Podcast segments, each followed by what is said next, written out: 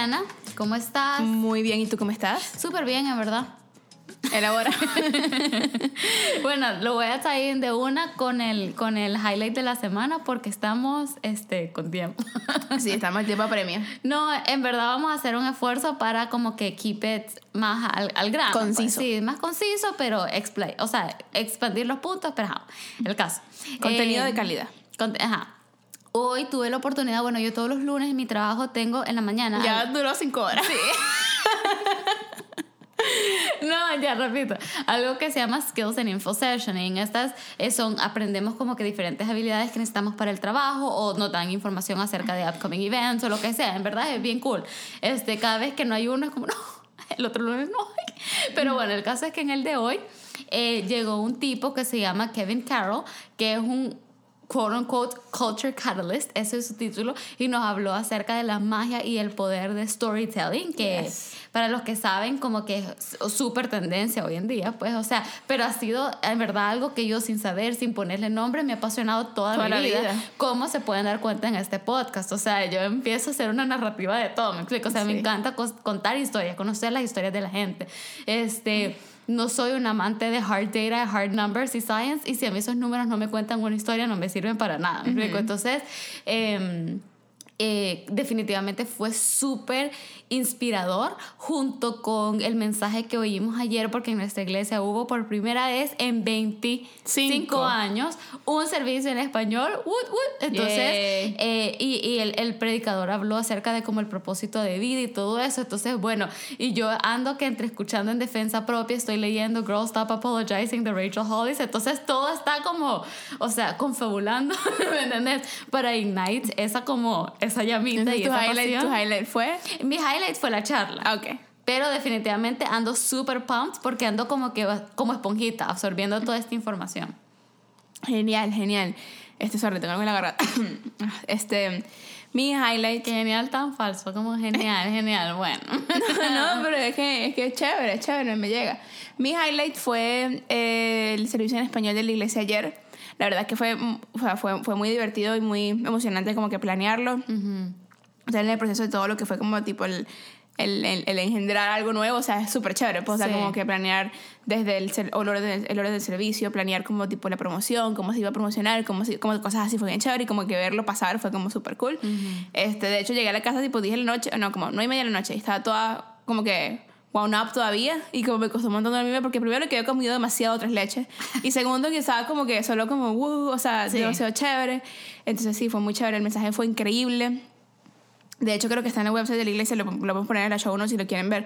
este, pero fue increíble, increíble el mensaje. Este, y de verdad que sí, fue un- una velada muy chévere. Sí, en verdad fue, fue súper cool. Así que bueno, estamos comenzando una semana. Obviamente estamos grabando día eh, lunes. Lunes. Porque eh, la semana pasada pues no hubo episodio, pero va, está saliendo el día martes 25 de febrero y este igual está saliendo jueves. jueves, para sí. mantener nuestro schedule regular. Pero la semana pasada pues en verdad fue Loquísimo. loquísima y súper caótica. Pero este, para adentrarnos en el tema de hoy. Regresemos rapidito al, al servicio de ayer, porque, porque creo que esto nos va a dar, un buen segue en, en cuanto a cosas de latinos. Ok. Este, una cosa que me dio mucha risa del servicio y me pareció hermoso, o sea, como tipo, me pareció muy lindo, Sí. pero me dio mucha risa. Es que generalmente en servicios en la iglesia son como tipo, empieza a las 11, termina a las 2 y cuarto, la gente se recoge, agarra un café, dice hola, hola, chao, chao, se va. Sí. El servicio ayer comenzó a las 6. Y comenzó a las 6 en punto porque, ajá, Canadá, Sí. ¿sabes? Ajá. Sí, y sí. la gente pe- terminó el trinkelingin tipo 6 y media, porque, ajá, la- latinazo. Sí, sí. Este, que empezó a las 6, terminó a las 6 y 27, Siete. 6 y 28. Siete. El servicio no terminó a las 7. Ah, siete, sí, sí, sí, ah, sí, tienes razón. ¿Por qué? ¿Por qué no? 7 y 27, 7 y 28 por ahí, Ajá. tipo, tipo, tipo, no 7 y cuarto, pero tampoco que 7 y 45. Sí, O sea, ajá, ajá, como tipo en el medio. Pero es como que se, se veía venir de que iba a terminar un poquito más tarde. Más allácito, sí, más allácito. Y después, ah, y todo el mundo predicando, porque algo de iglesia latina es que predica desde, desde, desde que te abre la puerta Sí. hasta el pastor y toda la gente in between. Se Sí. predicó la, la- el worship leader, predicó el, el testimonio, predicó la pastora que se ha encargado de hacer los anuncios, predicó todo el mundo. Sí. O sea, eso predicó todo el mundo, me encanta. Y después, este, y el pastor obviamente también predicó. Y después esa gente abajo no se iba, chamo. Sí. O sea, yo, yo así como tipo, no le quiero luz porque yo sé que chévere es estar hablando con tu gente. Sí. Pero esa gente no se iba. y yo No, nueve de la noche y la gente seguía hablando y así como de gente, pero... Sí, no, definitivamente fue un sentimiento de comunidad La muy, verdad. muy cool. Que, que, pues, para los que han emigrado, a lo mejor lo han vivido, especialmente quizás para países, ya sean norteamericanos, europeos o países que no son, digamos, con ese feel tan cálido como el nuestro. Ciertamente, ayer estuve hablando con muchas venezolanas que lo sienten igual y he hablado Sí. con muchos latinos en esa ciudad que lo sienten igual.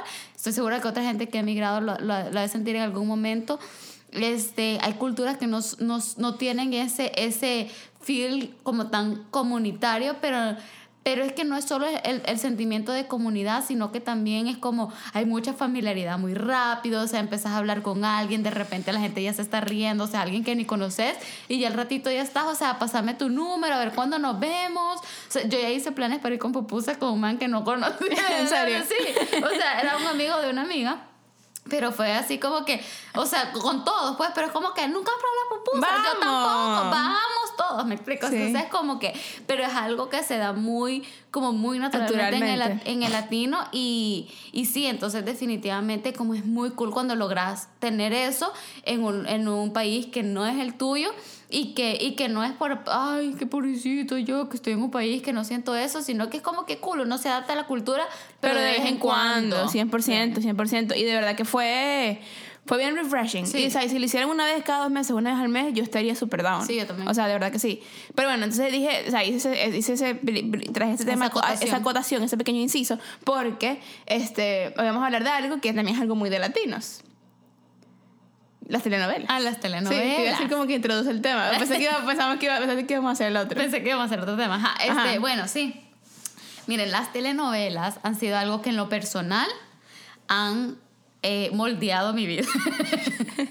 súper sano, súper sano. Pero sí, nada tóxico, nada sí, tóxico. em, ¿Cuál fue la primera telenovela que, que viste, Juli? ¿Y cuántos años tenías? Y de- una breve sinopsis de lo que se trataba la novela. Uh, vale, yo creo que fue La Mujer de Judas. ok.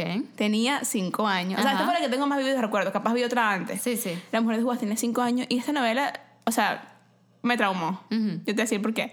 Porque La Mujer de Judas era una novela tipo thriller Ok. Que, que, que, que marcó a toda Venezuela, pues a toda la Venezuela que tenía conciencia en ese año. Si tú le preguntas a cualquier persona como de mi edad o mayor que yo, pero tampoco quite vieja, Ajá. de La Mujer de Judas, probablemente te, te responde igual. Este, porque era, era tipo thriller y era como tipo la historia, de una, la historia de una mujer que era como, era como un, estaba vestida como de novia y las, las iba, iba para los hospitales matando hombres. Pues. Entonces, como, pero había muchas mujeres de Judas. O sea, como que no era nada más una mujer de Judas. O sea, eh, cre- creo, si mal no recuerdo, y corrígeme si estoy mal, porque de pana como que cinco años. Es más, déjame buscar rapidito qué es lo que es la mujer de Judas, porque yo creo que al final de la novela como que nadie sabe quién es la mujer de Judas porque todas, todas son la mujer de Judas, ¿sabes? Sí, es como una figura. Ajá, exacto, pero este de Who, ya me chance que estoy googleándolo rapidito. Este mm, sí, pero la novela pa- tuvo 126 episodios y fue distribuida por RCTV. Este, hasta Carolina Herrera es- fue la, la primera la, la antagonista primaria con Chantal Badux y Juan Carlos García, que Juan Carlos García ha sido famosísimo como tipo a partir de la mujer de Judas. Ok. Bello ese hombre, by the way.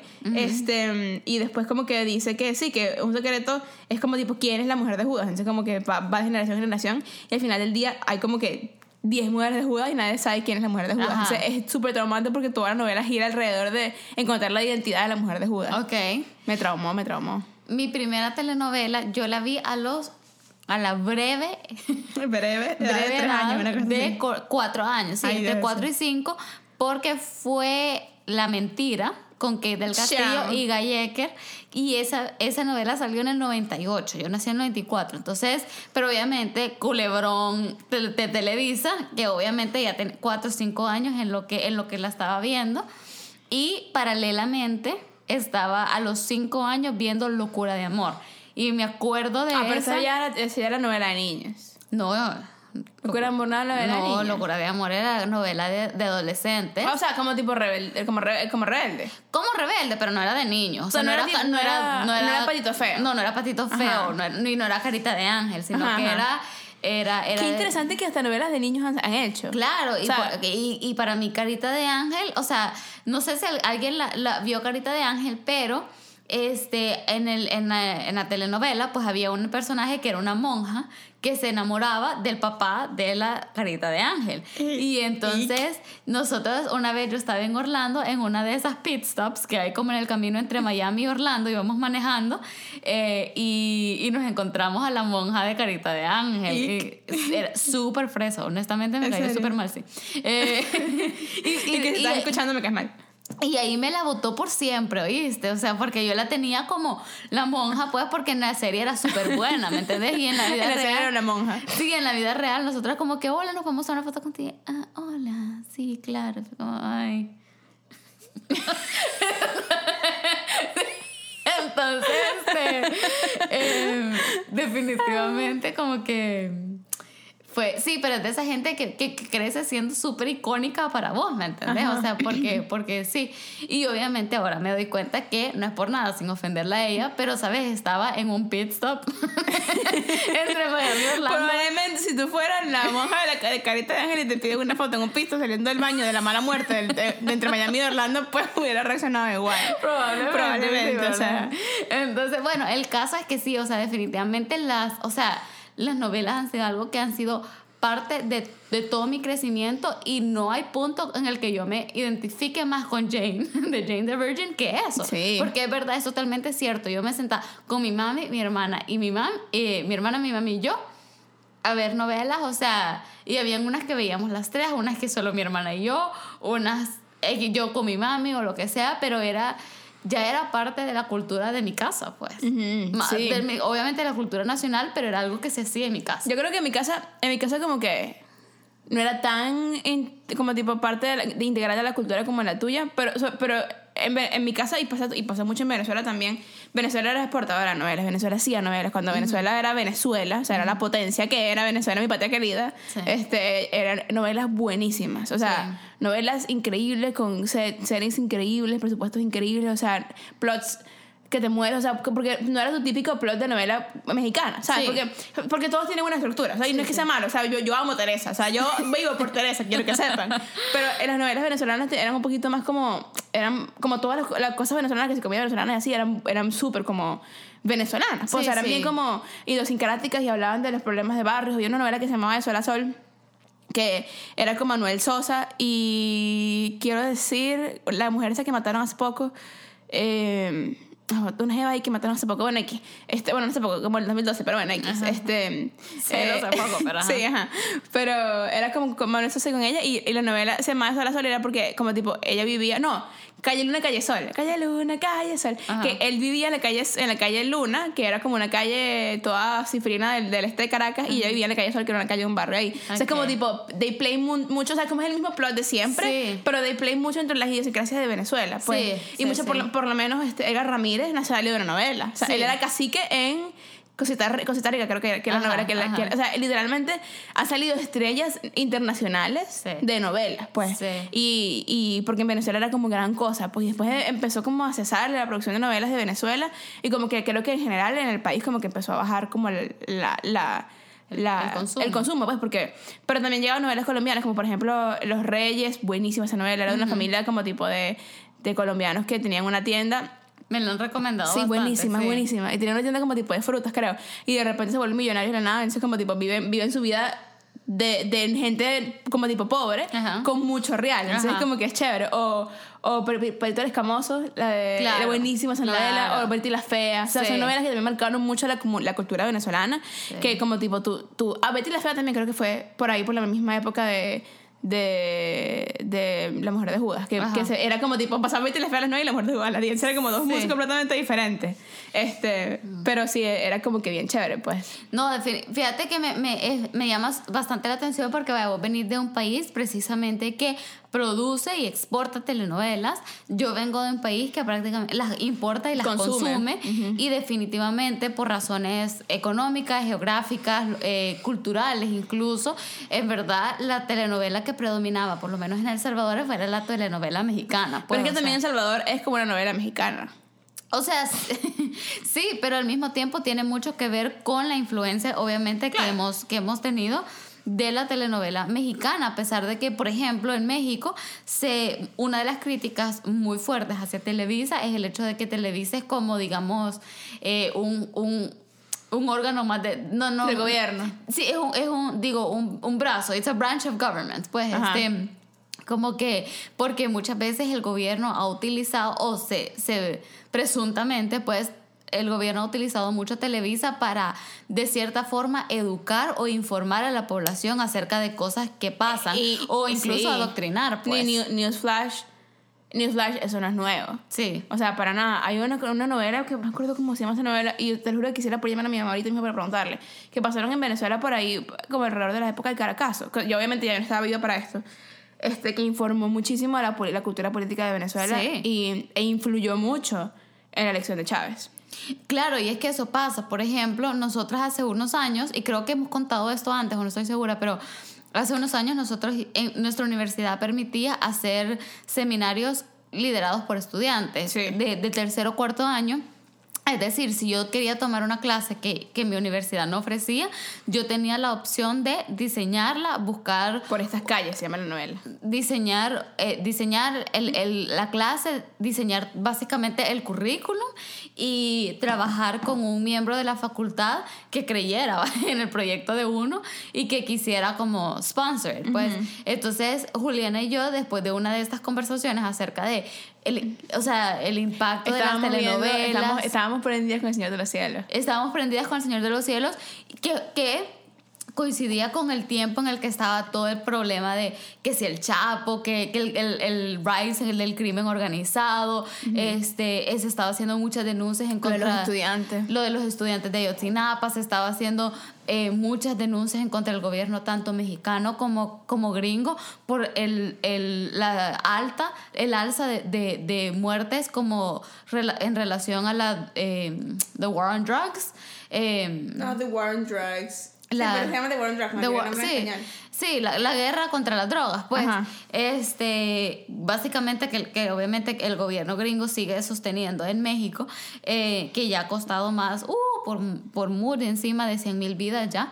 Y. mm, entonces, eh, alrededor de todo ese tiempo estábamos como que bien, bien prendidas en, en- en esto y entonces empezamos a hablar y empezamos y diseñamos un curso alrededor de eh, la industria de entretenimiento y su relación con la política y el género en Latinoamérica y bueno, alguien nos compró la visión Sí. y lo hicimos y en verdad como que encontramos demasiados ejemplos de esto que estamos diciendo, o sea, de la función social que cumple la telenovela para, en principio en Latinoamérica, pero ahora con la, con la diáspora, o sea, latina en Estados Unidos y con los latinos eh, de Estados Unidos, o sea, que han nacido ahí ya de segunda, tercera generación y todo.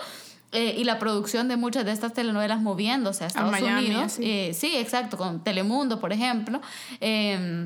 Definitivamente como que, o sea, e- esta, esta tradición de, de que la telenovela sigue de alguna manera influyendo eh, a la familia, a la familia latina, a la sociedad latina, ya casi que irrespectivamente de donde esté geográficamente, es es súper fuerte, Sí, es cierto. sí. ¿Te acordás de un ejemplo que encontramos de una telenovela, fue de Telemundo, que la protagonista como que tenía cáncer de mama, no recuerdo el nombre de la novela, y entonces durante la telenovela como pusieron el número y literalmente, o sea, la comunidad hispana en Estados Unidos dicen que las llamadas a- al centro este como para examinarte, para ver si el, tienes cáncer de el- mama. el y centro. Tócate.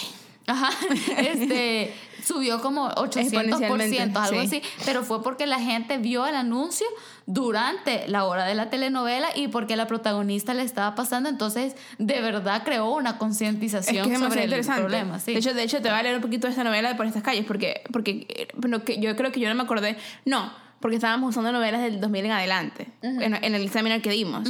este, por esa novela el- me equivoqué muchísimo, no fue en el carcaso, fue entre el 92 y el 94. Por, por ende, ayudó mucho a informar el, el, contexto- el político de Venezuela en el momento. pues Pero, pero no fue una novela que duró dos años, échate eso. O sea, fue una novela que de- duró corrido desde el 92 hasta el 94 y la pasaban a las 9, que es el prime time de las novelas. O sea, si tú eres novelera, la novela que ves es la novela de las 9. Sí.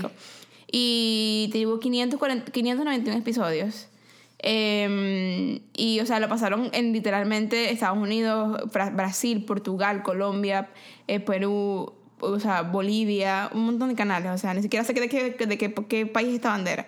Este, y habla como que, o sea, dice una, una, historia de amor en un mundo en crisis, un mundo donde el dinero es más importante que la vida, donde la ley y el orden están en juego, un mundo donde la gente honesta debe luchar para mantener sus sueños, el amor y la verdad con el fin de hacer un mundo mejor para generaciones jóvenes. O sea, literalmente era era narración de la vida de como tipo people, o sea, everyday, everyday people, pero, o sea, muchísimas como digamos cuñas de, de, de publicidad fueron hechas en la novela, muchísimas como tipo eh, tipo alineamientos políticos fueron hechos en la novela como tipo porque duró dos años estamos hablando de dos años en dos años pasa mucho sí. pasa mucho. Entonces por lo menos el, el, el, artículo en inglés que lo tiene un poquito más resumido que en español dice que de, eh, no, hubo, no había una ciudad central por estas calles. Al principio, la, la historia principal revolvía alrededor de, la, de los problemas del profesor de primaria Eurídice Briseño, eh, que había sido acusada de murder, este asesinato, y, y, tuvo que esconderse una nueva, con una nueva identidad. Entonces, como tipo, hablas de como básicamente la vida de everyday venezolanos que viven como tipo en Petare. Sí. Pero, pero era tan relera porque la gente la veía tanto y fue tan boom en Venezuela, o sea, causó furor en Venezuela que lo usaron mucho para poder informar el contexto de lo que estaba pasando en Venezuela. este, me, me, acuerdo, o sea, los, los, todo el mundo, o sea, hasta, hasta Rebelde lo hacía. Sí. Que de repente estaban hablando dos personas que nunca se hablaban para hablar de que las cótex o algo así, era como que rarísimo. Sí, ahora, que eh, ciertamente, pues las telenovelas son producidas por empresas que obviamente al final del día pues lo que les interesa es el dinero. Pues entonces obviamente ahí es donde se empieza a mezclar, pero creo que sí, hubo un tiempo, por lo menos entre telenovelas de Televisa, en las que la publicidad, o sea, tiempo de la mentira, mujer de madera, vos no ibas a ver una publicidad como que a media novela, pues. Y de, pero de repente pero Rebelde, no, pero Rebelde fue, yo siento que Rebelde fue la novela que le hizo más, más shamelessly. Sí. O sea, literalmente. que Rebelde, eh, Rebelde era como que de repente el camarógrafo se movía y grababa al otro mano agarrando el cable, pero no importa, ahí está. Pero siento que Rebelde tenía tan, tan bajo presupuesto que necesitaba esas publicidades para poder como Sí. subsistir. Pero es que porque Rebelde también duró demasiado tiempo. Rebelde tiene Tres temporadas de como 100 episodios cada una. La primera, si no me equivoco, creo, y una vez yo saqué mis cuentas. Porque para los que no saben, yo soy full, o sea, yo digo R, tú dices BD. Yo digo R, tú dices BD, R. Yo amo Rebelde. Sí. Entonces, este, mm, si no me equivoco, la primera temporada tuvo 415 episodios. No. Sí. No, no, no. O, o no. to- en total. No, mira, yo, yo me vi todo Rebelde en tres meses. No pude haber tenido 415 episodios porque. O eran 415 en En total. total. La primera como 200 y las otras 200 y pico cada Sí. una. Este. La pero mejor, la mejor es la tercera. Hands down forever. Fue, fue, o sea, sí, o sea, fue, fue un hito cultural que definitivamente también, o sea, se, se explayó a la parte, digamos, musical y todo, que no era la primera telenovela en hacerlo tampoco. Ah. Porque cuando, bueno, yo cuando era chiquita era fan mal de década. Década, búscala ahí, pero creo que es de los 2000. Es de cadáver. Década, sí.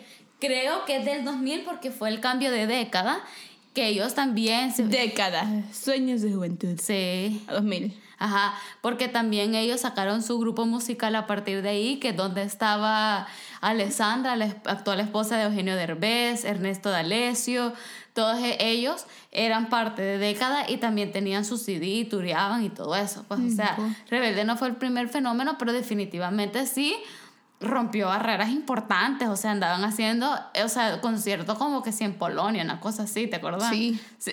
Sí, en Brasil. Bueno, en Brasil eran enormes. Enorme. Enormes. De hecho, el otro día encontramos, estábamos buscando Rebelde. ¿Cuál confesión? Confesión aquí. Buscamos rebelde de vez en cuando. Eh, o sea, como unas cinco veces al año. Sí, sí. Este, y estábamos buscando, lo encontramos en portugués y lo consideramos, ¿te acuerdas? Ellos son una membrina. Sí, este- Lo consideramos porque es que rebelde es un hito, un hito total. Sí, no, entonces, pero eh, te voy a hacer una pregunta y se me olvidó. Estás hablando de la empresa. No, ya, estaba hablando de la telenovela como que, que, que, que funge una función social y todo eso. Eh, ¿cuál, sentí, ¿Cuál sentís vos que es el rol de la telenovela? Eh, ¿Cómo te digo? Quizás no, la pregunta no es tanto cuál es el rol, sino que, bueno, in- innegablemente en las telenovelas se ven issues como por ejemplo los que highlighteaste como de clase, por ejemplo. Eh, definitivamente hay un elemento de raza importante. Importante. Aunque, y aunque de bueno, género, bueno. yo, no, yo nunca he dicho y nunca, y nunca diré que en Venezuela no hay racismo porque sí hay.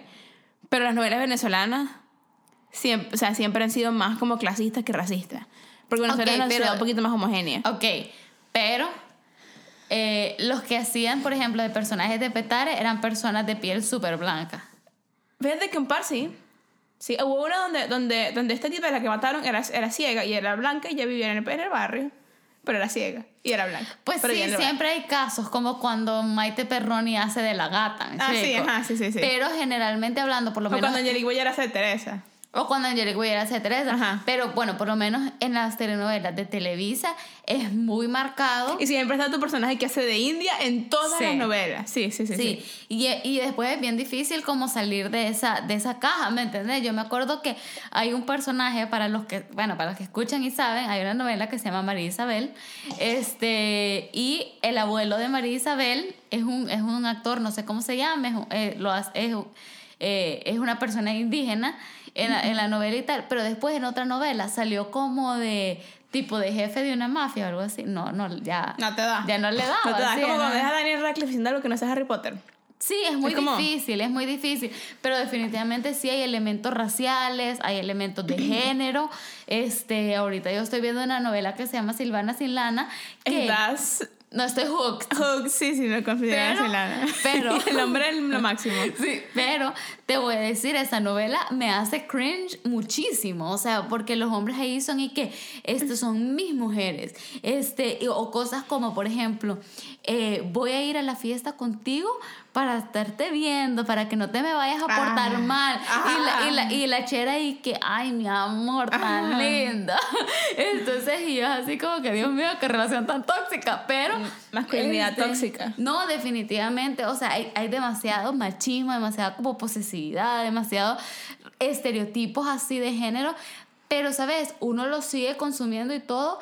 ¿Y cuál puede ser la consecuencia de eso? O sea, Pero es que está bien, voy. está mal, porque sí nos están informando, pero también son un reflejo de la sociedad. Ay, pero a eso voy, porque sí, sí, ajá, sí, informan a la sociedad y también reflejan la sociedad. Y, y siempre hablamos de esto, pues, o sea, es, es como un, un huevo a la gallina acá en el escenario, porque es como tipo, ¿quién vino primero? O sea, la novela informa a la sociedad, o la sociedad informa a la novela. O sea, como que no sabemos, este, pero ¿tú crees que estén cambiando? O sea, respondo a tu pregunta con una pregunta. O sea, ¿tú crees que ellas vayan a cambiar a, a- a como un reflejo de lo que está pasando en el mundo? Porque por lo menos mi familia perfecta no era tan basada en, en- O sea, obviamente sí en clase, obviamente, porque es que todo, tienes que tener un elemento de clase porque si no es novela.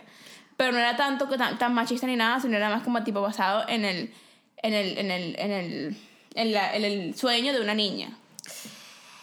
Mm, pero es que, pero no confundas, porque el hecho de que no había un machismo tan overt No, sí, no, significa que está- no habían, no habían elementos de género importantes, como por ejemplo el hecho de que precisamente el sueño de la niña era jugar fútbol y se lo cuestionaban porque era mujer. Sí, no, obviamente sí. O sea, como tipo, porque, porque again, o sea, viene, está siendo informada por una sociedad como la latinoamericana donde hay mucho más machismo bien sea encubierto. O sea, hay muchos, o sea, hay, hay áreas en las que los machos son machi los hombres son machistas como tipo abiertamente Sí. y hay áreas donde no, pero igual como tipo, como dice Mariate en el, en el, en el, en el, en el Episodio, podcast, ajá. este, ella es la María, Te- es María Teresa Arnal, creo. Sí, Arnal. Que es la ex CEO de Google. Ahorita se movió a Stripe. Y tiene un episodio increíble Buenísimo. y recomendadísimo con Erika de la Vega en el podcast En Defensa Propia. Sí, Lo vamos sí, a poner en nuestro highlights de Instagram, Instagram. arroba no sé nada pod, por si lo quieren ir a escuchar. Sí, entonces bueno, como dice Mariate en el podcast, es como tipo, sí, eh, probablemente no es como que abiertamente machista la cultura, aunque sí lo es en México, pero, pero como fue, voy a una reunión y soy la única mujer de 10 personas. Sí. Como tipo, sí, obviamente sí hay, pero, pero siento que comparas mi familia perfecta con como, no sé, la novela que vimos una vez del tipo que, que estaba en una silla de ruedas, que nos agarró Ah. intenso. Eh, es una de Ana Breco con, con Jorge Salinas. Este, Ana Breco es Ana Brenda Contreras, para los que no la siguen en Instagram. eh, ¿Buscáis? Ay, era, era como, ay, Dios mío. Amarte es mi pecado. No, No. Amarte es mi pecado es otra que buena también. Miércoles, Ana Brenda con... Sí, sí, no, definitivamente es un, es un chicken and the egg, porque la novela refleja la sociedad, pero al mismo tiempo como que la informa. Habiendo dicho eso, creo que sí precisamente porque la refleja. La que no podía amar. La que no podía amar es la novela, sí, buena. Este, siento que precisamente porque la sociedad informa de cierta forma la producción y regresamos al hecho de que es una industria, ellos tienen que hacer dinero, entonces al final del día tienen que hacer productos con los que la gente, o sea, resonate. Sí. Entonces creo que claro, las telenovelas sí, de algún modo están, están reflejando los cambios en la sociedad. Eh, no menos, por ejemplo, en Silvana Silana, ves que, la, o sea, ves que ya dentro de la telenovela está integrado el texting, por ejemplo. Entonces te sale tipo películas modernas de de eh, la burbujita. estoy mandando un mensaje, ajá, te sale la burbujita la paro, como que ya es parte de la conversación, hablar que sí de hashtags, hablar un poquito en spanglish, claro, también es una película mayamera, novela. Es una novela mayamera como que eh, situada en Miami, pero igual siguen siendo personajes como que latinos, pues. Eh, pero esa es una de las maneras en las que creo que ya ya lo está dando por sentado. Es como, ¿sabes? Estas canciones que te dicen como, no sé qué, del Instagram, me das like y no sé qué. O sea, son canciones que ya han por sentado que quien le escuche va a entender, porque ya es parte de, de, nuestro vernacular de hoy en día, pues. Sí, sí. Y, y ¿qué te iba a decir? El, el, el, plot, o sea, lo que, lo que me decía el machismo, porque o sea, el plot de esta novela de La que no podía amar era este tipo que estaba en una silla de ruedas, played by Jorge Salinas, que era súper machista. Y entonces él necesitaba como una, una jeva que le hiciera todo. Y entonces conocí a Ana, Breco, no me acuerdo dónde, no me acuerdo cómo iba Ana Breco a su vida. Y Ana Breco era como, como nurse o algo. Sí, sí. Y entonces se convirtió en su nurse, pero entonces él se enamora de ella y le trata de hacer que la ame, se casa con ella, algo así. Sí, sí. Como que la fuerza. Pero el tipo es asqueroso. Asqueroso. Es el tipo más, uno de los tipos más asquerosos que, yo he visto en novela. o sea, sí. ¿qué tipo? No, mentira, no. Lo, hace, lo hace muy bien. Sí, pero bueno. No, no, lo hace muy bien porque, porque de verdad te hace sentir ese como. o sea, se te olvida que es un actor actuando. Pues se te, se te hace pensar que como, uy, qué asco este viejo machista. Sí, sí, sí, sí. Ah. Y, y, al final como que tipo sí se enamoran y no sé qué. Y, y después vimos otra de, de la Breco que se llama Corazón Indomable. Ajá. Que, que ya es pobre. Sí. Y de repente... con Daniel Arena. Con Daniel Arena, sí. Sí, con Daniel Arena. Que ella es pobre y de repente... ¿Cómo fue que, fue que pasó? Porque ella estaba robando unas papas de su finca. Ajá. Pero ella actuaba como un, como un animalito. Le decían animalito salvaje, ¿te acuerdas? Sí. sí. Y de repente. Que también más o menos. Se enteraron que el, el, papá era el dueño de la finca. Algo así. Al final, sí. Algo así, sí. y tiene demasiado real. Y si abre un barco. Sí. Una cosa así súper random. Un casino en un barco. Sí, no, así súper random. Aquí el punto es que también bien buena. Sí. No, y, y también vimos la gata. Sí. Buenas. Sí, sí, sí. Pero eso es como mí. Sí, es que definitivamente, o sea, son buenas. Vale, pero hablando de todo eso, o sea, nosotras, Juliana, somos dos eh, jóvenes de X, menos de 30, eh, quote educadas, ¿sabes? O sea, viajadas. Viajadas. viajadas, educadas. Culturizadas. Culturizadas. Y aún así, definitivamente nos identificamos, o sea, las recordamos y son parte de, la historia de nuestra vida. Pues, o sea, han estado interwoven en, en las diferentes etapas de nuestra vida y y a pesar de que, de que podemos hablar del machismo y podemos ser super hashtag woke, o sea, al final del día, yo quiero que sepas que a terminar de grabar y yo no me aguanto por terminar de ver mi episodio que quedó pendiente de Silvana Sin Lana. Entonces, como que vos sentís que es algo que las generaciones más jóvenes van a adoptar de alguna manera o sentís que va a ir muriendo? Yo creo que va a ir muriendo. Y te digo por qué. Oh, no, o sea, no, yo no creo que el género vaya muriendo, creo que el género va a morfar un montón. Sí. Como por ejemplo El Señor de los Cielos, lleva como siete seasons, o sea, y, esa gente todavía no se muere. Que es uno de los cambios de hoy en día, el hecho de que hoy ya son temporadas. Sí, Antes son temporadas, te lanzaban, 15.000 episodios y todavía hasta que se muriera. Sí. Pero, pero, pero son super series, le llaman Telemundo, para no llamarlo telenovela, le llaman super series y series. Este, y es como que es la misma broma. eh, pero si te das cuenta como tipo la, la temática ha cambiado. Para mí las narconovelas han cambiado muchísimo el juego. Sí. Porque ya nada más estamos hablando de la, de la tipa pobre que se enamora de rico y terminan juntos. No. O sea, ya esto es como estamos hablando de, de problemas más sociales, más políticos, más, más como más como... Hay una crítica social for sure. Creo que las novelas de Telemundo hacen eso mucho más, porque incluso Mi Familia Perfecta, por ejemplo, tenía una crítica social sí, bueno, porque Si, si, te le dices, si te le dices así acusada de ser un, un, un brazo del gobierno, pues obviamente no van a criticar al gobierno que los, que los mantiene. Claro. Este, Telemundo lo hace y Telemundo lo hace muy bien, siento yo. O sea, como que esa crítica social. Este, La pro- el nivel de producción es y es- superior. tiene mucho Sí. más budget Sí. también, o sea, como que, porque es la misma gente de, de, de CNN y como que Time Warner, Time Warner Group. Este, pero, pero no, sí siento que no necesariamente va a morir, pero siento que sí va a cambiar porque tiene que keep up. ¿Me explico? Siento yo. Siento que el temita no- ya normal de como tipo la indiecita que vivía en la piedra y, y, y trabajaba en una finca y se enamora de ella de la finca y después de la finca se casa con otra pero después se divorcia porque la ama, porque se aman y entonces la mamá se molesta y lo llama, la, la llama rata inmunda después, o sea, eso, Sí. eso ya como que siento que ya está viejo, ¿me explico? Sí, o sea, sí, siento que como sociedad en Latinoamérica ya estamos moving past that y la novela va a reflejar eso, ¿me explico? Pero crees que incluyendo incluyendo las clases más bajas, o sea, porque porque acordate de que esto lo podemos decir nosotras que pagamos nuestro Netflix, que ya hablamos de que sí calidad de producción, pero por ejemplo en El Salvador, mucha gente que no tiene cable y ve el 2, 4 y 6, que son los canales nacionales, esa, esos canales que, lo, que los maneja Telecorporación Salvadoreña, por ejemplo, que es el, que maneja los canales nacionales, compra las telenovelas de Televisa. Y eso es lo que tu gente, o sea, ¿Me entendés? O sea, la- la- la- el, el- el grueso de la población en su casa porque es lo que tenés acceso, tengas cable o no. Pero siento que la telenovela incluso en Televisa como está- va, va a estar appealing to a broader group. porque, porque prefiere appeal a un broader purchasing power que puede darle más dinero que apila a la muchacha de la casa, ¿me explico? Sí. O sea, y es chimbo. Pero siento yo, pues. Yo siento que sí va morph. No creo que muera. No, siento que no va a pero morir. siento que mucho más despacio de lo que, de lo que podríamos pensar. Porque, porque incluso sigue siendo la, la, may- la mayoría de la población. O sea, eso, la- son las más, lo, quote unquote, las masas. Sí. Más que tú, más que tú, quote unquote, élite, que, que, que paga Netflix, digamos. Pero yo creo que por eso ellos siempre han sido bien, bien smart en como incluir aspectos de las dos, ¿me explico? O sea, incluye, incluyen, te incluyen toda la vida de la Nerky, que es la que es la protagonista, pero también incluyen toda la vida de Santiago, el protagonista que se enamora, que Nerky se enamora de Santiago, y entonces como tipo, ¿sabes? Tiene como Sí. hay elementos de las dos para hacerlo lo más relatable posible. O sea, por lo menos Teresa. Again, fa- fan de Teresa a morir. O sea, yo he visto a Teresa como cinco veces. Yo Ajá. hubo un tiempo que tú te fuiste a un retiro. Sí. Y ese fin de semana creo que me... Ah, porque pod- podíamos VPN Netflix, en el momento todavía estaba en Sí. Netflix. Y yo me vi toda Rip Teresa. VPN Rip Netflix. VPN Netflix, sí, rip. Yo me vi toda Teresa en como tres días, entera, la sí. novela entera, o sea, que estaba en mi cuarto con luz apagada, así con mi juda, así de arriba, comiendo lo que sea, viendo Teresa sin parar. Sí. Este, y tiene como que elementos de como, de como la- lo- los ricos, digamos, Sí. y elementos de los pobres, para poder apilar Sí. a todo el mundo.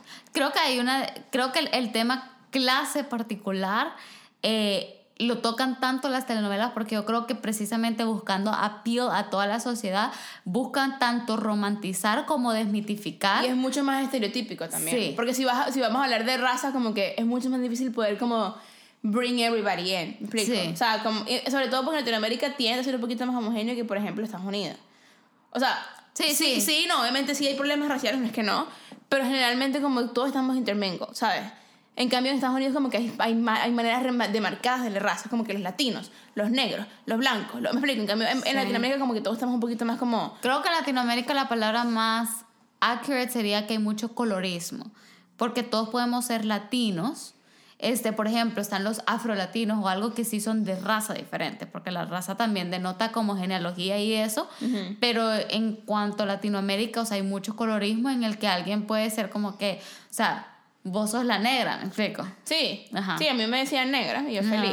Pero bueno, el punto es que, o sea, como que es más fácil A estereotipar. pesar de que sos criolla, pues. Exacto. Ajá. O sea, yo soy española, disculpa. Eh, pueden estereotipar No, más, española negra, pues. más fácilmente con, con la raza, con la, digo, con la clase y con la raza. ¿Me explico? Sí. Porque hay muchas más cosas que de- denotan, o sea, siempre hay una muchacha, porque siempre hay una muchacha en la novela, porque las muchachas ven las novelas. Sí. No, y que en Latinoamérica la raza o el color está muy, muy intertwined a, a grandes rasgos Exacto. con el color de piel, pues. La clase dices. La clase, Ajá, perdón, sí, sí, con sí. el color de piel. Sí, Sí, 100%, 100%. A, a grandes rasgos. Para terminar la conversación, ¿vos vas a dejar que tus hijos vean novelas? Yo creo que sí, pero, y mami, si está escuchando esto, yo no, no, no o sea, al contrario, mi, mi mamá siempre me, me, me ayudaba a no ver La Mujer de Judas, pero yo siento que yo no le podía mostrar a La Mujer de Judas como primera novela en su vida, obviamente no, o sea, me explico, no. Sí. O sea, depende, porque también depende de dónde crezcan, porque si crecemos aquí está difícil encontrar las novelas y vamos a sentarnos todos a ver las novelas, pues. este, pero si crecen en X sitio del mundo, México, Venezuela, lo que sea, Colombia, pues sí, o sea, si es parte de la cultura, quizás no tan temprano como todo. O sea, no a los tres años. Solo digo, o sea, Este. tú. Fíjate que en verdad yo creo que yo sí. O sea, creo que lo haría alrededor de conversaciones muy abiertas acerca de por qué eh, algo, mm, no quiero decir está bien o está mal, pero como que, por ejemplo, estas depictions de, de, de- de lo que hablaba ahorita de Silvana Sin Lana, de relaciones un poquito tóxicas. O sea, yo no quiero que mi hija, ponete que tengo una hija, como que siendo muy chiquita, crezca pensando de que ese tipo de control es amor, ¿me entendés? O eso es Obviamente. romántico. Entonces, y, y, nos, y, and they've messed us up. Sí, They've messed us up en verdad porque, sí. porque, o sea, o sea, play, o sea, por ejemplo, Teresa, regresando a Teresa, ves que Teresa es Teresa. por si no se han dado cuenta, es que es fan Es de que soy Teresa. fan de Teresa. Teresa. Teresa es depicted, o la misma narconovela, depicted as heroes, ¿me explico? Sí, Y Teresa es un asco de persona. sí. O sea, when you look at it, y al final, ¿qué pasa con Teresa? Pero ¿Cuál- para- ¿Qué pasa en el último capítulo Pero de Teresa? Heroes para quién? Porque solo es para... es- Yo amo a es- Teresa. es heroína solo para vos. Yo detesto a Teresa. No, pero escucha, el, al final de Teresa, ¿qué pasa? Teresa termina feliz, termina con todo. Ay, yo no me Teresa, acuerdo ¿no de acuerdas? eso. Teresa termina, o sea, termina... Es que yo odio a Teresa. Me creo que, creo que Teresa le compró un peluche a, Arturo de la Barrera, un peluche gigante así, todo cursi, se lo llevó, terminaron enamorados, casados, pero Arturo estaba en bancarrota, ¿te acuerdas que Arturo lo perdió todo? Ajá. Arturo perdió todo, entonces Teresa le empezó a caer a Daniel Arenas, que no me acuerdo cómo se llamaba, que era, el- era el novio de la, de la, de la Fernanda, de la, Fer, de la Fer Castillo. Ajá. Y entonces le- estaba, ellos estaban a punto de casarse Ah, y, sí. y Teresa se le metió. Y entonces este, este bicho, porque Teresa los dejaba todos locos, este bicho se bloqueó. Y entonces se empezó a meter con Teresa y después Fer se enteró y se enteró Arturo y después eso fue, se aprendió él, o sea, se, reverendo pedo y después este, Teresa terminó como que tipo, tipo, o sea, unveiled. Ajá. Se le murió a alguien, no me acuerdo del papá, se me acuerdo, se terminó unveiled Ajá. y terminó casi que llorando, pero después Teresa fue, se disculpó con Arturo y comenzaron de nuevo y se enamoraron y felices para siempre. Mm. ¿Me explico? Es como, ajá, pero Teresa era burda de mala. Pues esa Sí. hembra es mala y hace daño. No, pero es que Teresa es un remake de Rubí. Rubí sí termina mal. Rubí termina bien mal. Este. Pero Teresa, No, a mí, para mí, yo siempre forever Team Ruby. Pero Team Ruby. Bueno, yo creo que yo, o sea, al final del día sí, porque para mí siento que es algo cultural cool, pero siento que depende de, sí, de- definitivamente depende del contenido y siempre manteniendo esa, esa conversación muy abierta de que, mira, o sea, estos son los estereotipos, eh, pero al final del día esto es ficción, o sea, esto no es la vida real. Y, o sea, sí, de, de depict mucho estereotipo de la vida real, pero no es el caso de todos. O sea, al final del día siempre hay que ver el valor de las personas, yara, yara, yara. Sí. Y también creo que quizás los inclinaría, no es que los inclinaría más a ver de que lo voy a decir, va, mira, niño, sentate. Pero, pero, por ejemplo, telenovelas como Mi Familia Perfecta. O Floricienta. No, pero Floricienta también, o sea, yo amo Floricienta, ojo, pero también tiene sus mensajes Haz ahí. que tu cuento valga la pena. Niña, el otro día en el trabajo me puse a escuchar Floricienta porque descubrí que está en Spotify y me salía de los niños, no, mu-", y yo lloraba y yo limpiándome la lágrima en el trabajo. No, Floricienta lo Sí. logra. Pero no, de- pero definitivamente tipo Mi Familia Perfecta que, que tenía un mensaje muy bonito. O sea, sí, como no, que, esa novela es muy bonita. eh, como novela es increíble. Increíble. Entonces, es más, lo vamos a dejar en nuestros highlights ajá, de, de, Bueno. de Instagram porque es súper recomendada. Para cerrar, tu novela favorita de la historia. Rebelde, oh. La mía también. Sí. Más, le gana a Teresa, o sea, by far. Sí, sí. Y eso que he visto no es buena. Pero yo creo que creo que en, en cuanto a impacto y en cuanto a legacy, porque todavía puedo todas las canciones, todavía la puedo ver, Ah, o sea, etcétera. hablamos de episodios y todo como tipo bien clear en nuestra mente. Sí. Pero te, debo de decir que El Señor de los Cielos con la Moniquita Robles está ahí. Pues fue por la perso- Mónica Robles. Personaje favorito de telenovela, Mónica Robles. Teresa. No, mentira, no. no. no, no, mentira. Mónica Robles. Y me gusta, ¿cómo es que se llama? Sabrina Seara en El Señor de los Cielos. Eh, la Esperanza. La Esperancita me, La me llega también. Esperancita, sí. Me llega. Esa tipa era, era burda de varas. Sí. Bueno, hoy sí los dejamos con esto. Vayan a ver unas novelas. Sí, ya con esto. Este, y cuéntenos qué piensan ustedes de las novelas. ¿Qué ¿Cuál novelas, novela le gusta? eh, ¿Cuáles han visto? ¿Cuáles les gustan? ¿Por qué les gustó? ¿Algo que los ha hecho cringe o algo que todavía se acuerdan? Algo que les haya dado risita. Sí. Y por supuesto Jane the Virgin. Jane the Virgin, que no es pues novela, pero sí. Es una novela de novela. Sí, sí. Bueno, bye. bye.